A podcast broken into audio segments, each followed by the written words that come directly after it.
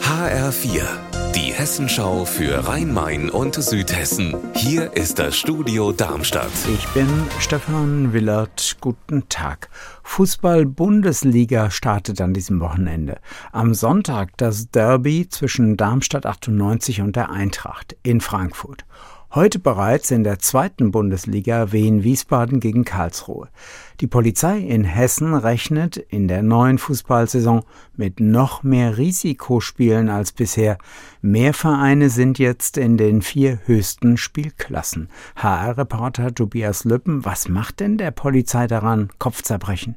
Ja, es geht zum Beispiel um Lokalderbys im Rhein-Main-Gebiet. Am Sonntag gibt es gleich zwei davon. Bundesliga-Aufsteiger Darmstadt 98 tritt bei Eintracht Frankfurt an und gleich um die Ecke in Offenbach empfangen die Kickers die zweite Mannschaft der Eintracht. Und bei beiden Spielen sieht die Polizei Randale-Gefahr, denn das Eintracht-Fanlager befehdet sich sowohl mit dem Kickers-Anhang aus Offenbach als auch mit den Lilien-Fans aus Darmstadt. In der Fasanerie in Wiesbaden gibt es auch Bären und einer ist jetzt gestorben. Kuno war sein Name. HR-Reporter Heiko Schneider, was ist passiert? Was war die Todesursache?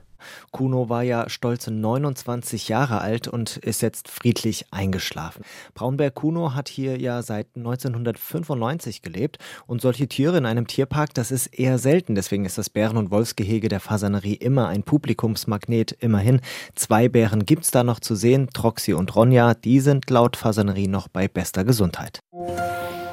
Moscheegemeinden hier in der Rhein-Main-Region bekommen Drohschreiben, auch in Frankfurt, Dieburg, Wächtersbach, Gelnhausen, Schlüchtern. Die Gemeinden sind alarmiert. HR-Reporterin Milena Pieper, wie schätzen Experten die Drohungen ein?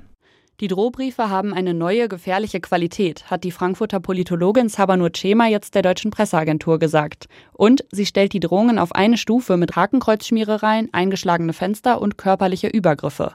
Cema ist auch Mitglied des unabhängigen Expertenkreises Muslimfeindlichkeit, der beim Bundesinnenministerium angesiedelt ist, und sie sagt ganz deutlich, bisher würden das Ausmaß und die Gefahr von Politik und Sicherheitsbehörden unterschätzt.